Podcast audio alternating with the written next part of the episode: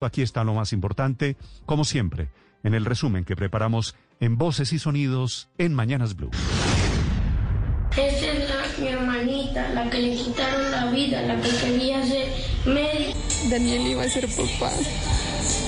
Su novia tenía cinco meses de embarazo. La situación que vimos nosotros en Samaniego nos estremece, nos duele, pero también quiero hablarle al país con mucha claridad. Estos hechos están ocurriendo por el narcotráfico, por la presencia de grupos que quieren llenar de actividades ilícitas muchas, muchos lugares del territorio. El departamento de Nariño no sale de su asombro ante la escalada de los grupos armados que dejó a su paso ocho jóvenes muertos y al menos cinco heridos en el municipio de Samaniego. Según las autoridades, ya fueron capturados dos sospechosos de esta masacre. Los ocho jóvenes universitarios asesinados departían en una finca cuando se presentó este cruento ataque armado. El general Jorge Vargas, director de Seguridad Ciudadana de la Policía Nacional. Estamos en la ampliación de los antecedentes, verificando quiénes son las personas y si existe posible conexidad de ellos con este o con otro hecho. Al respecto, el ministro de Defensa, Carlos Holmes Trujillo. Que se ofrece una recompensa de 200 millones de pesos para las personas que brinden información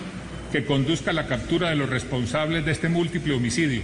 Precisamente a Samaniego se desplazó en las últimas horas la vicefiscal Marta Mancera, quien va a coordinar todas las investigaciones sobre esta masacre. A la comunidad que tenga información sobre estos hechos, estamos prestos a escucharlos y estamos prestos a garantizarles la protección que sea necesaria. El Ejército de Liberación Nacional negó ser responsable de la masacre en Nariño. Asegura que esa matanza fue perpetrada por narcoparamilitares y denunció una supuesta alianza entre el ejército y la policía con grupos ilegales. La ONU en Colombia advirtió sobre 33 masacres documentadas en el país en lo que va del año, además del seguimiento a 97 asesinatos de personas defensoras de derechos humanos e hicieron un fuerte llamado para avanzar en la implementación integral del acuerdo de paz.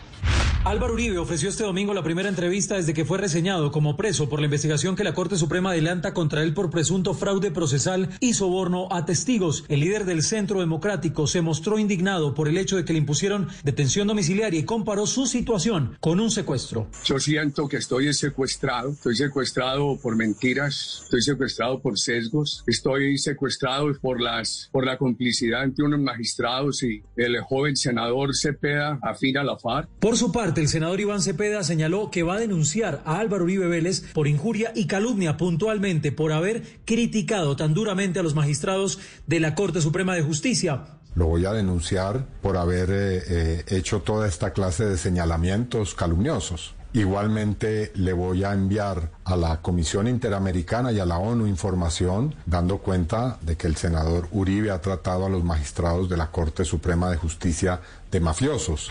Blue Radio habló con el magistrado Alejandro Linares de la Corte Constitucional, quien desmintió al expresidente Álvaro Uribe. Según Uribe, Linares habría dicho a un grupo de amigos que el exmagistrado José Luis Barceló, quien inició la investigación en su contra, le había anticipado decisiones de la justicia contra el expresidente. Lo que aclara es que lo único que expresó sobre el caso Uribe lo dijo en una reunión de expertos convocada por una corporación de abogados tras la elección de Iván Duque como presidente.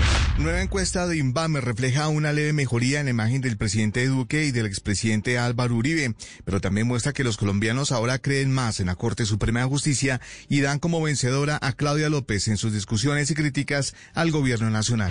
El Partido Cambio Radical anunció en un comunicado que apoyará a Margarita Cabello para el cargo de Procuradora General de la Nación. También el Partido Conservador le dará su apoyo a la actual ministra de Justicia para liderar el ente de control. Estos apoyos se suman a los del Partido de la U y Centro Democrático, con lo que Cabello Blanco tendría las mayorías para llegar a la Procuraduría.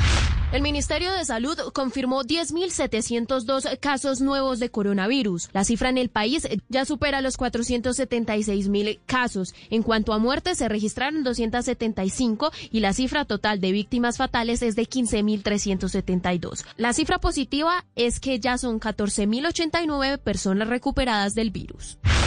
La restricción de algunos productos no esenciales en las localidades que en este momento están bajo cuarentena estricta en Bogotá generó un nuevo choque entre la alcaldesa Claudia López y Fenalco. La alcaldesa aclaró que estas restricciones no tienen sustento legal. En zonas de cuarentena solo hay restricciones a venta y consumo de licor, ni a libros ni a demás elementos que se venden en supermercados junto a bienes de primera necesidad. Y en el mismo trino cuestionó, ¿error de mala fe de Fenalco o saboteo mal disimulado? Juan Esteban Orrego, director de Fenalco Bogotá. Realmente efectivamente no fuimos nosotros, efectivamente fueron algunos funcionarios del distrito que fueron e inclusive pusieron sanciones a algunos establecimientos comerciales. Sin embargo, el secretario de Gobierno de Bogotá, Luis Ernesto Gómez, aclaró las medidas que están incluidas dentro del decreto 186. Un malentendido que rápidamente aclaramos con almacenes de cadena y a través de FENALCO.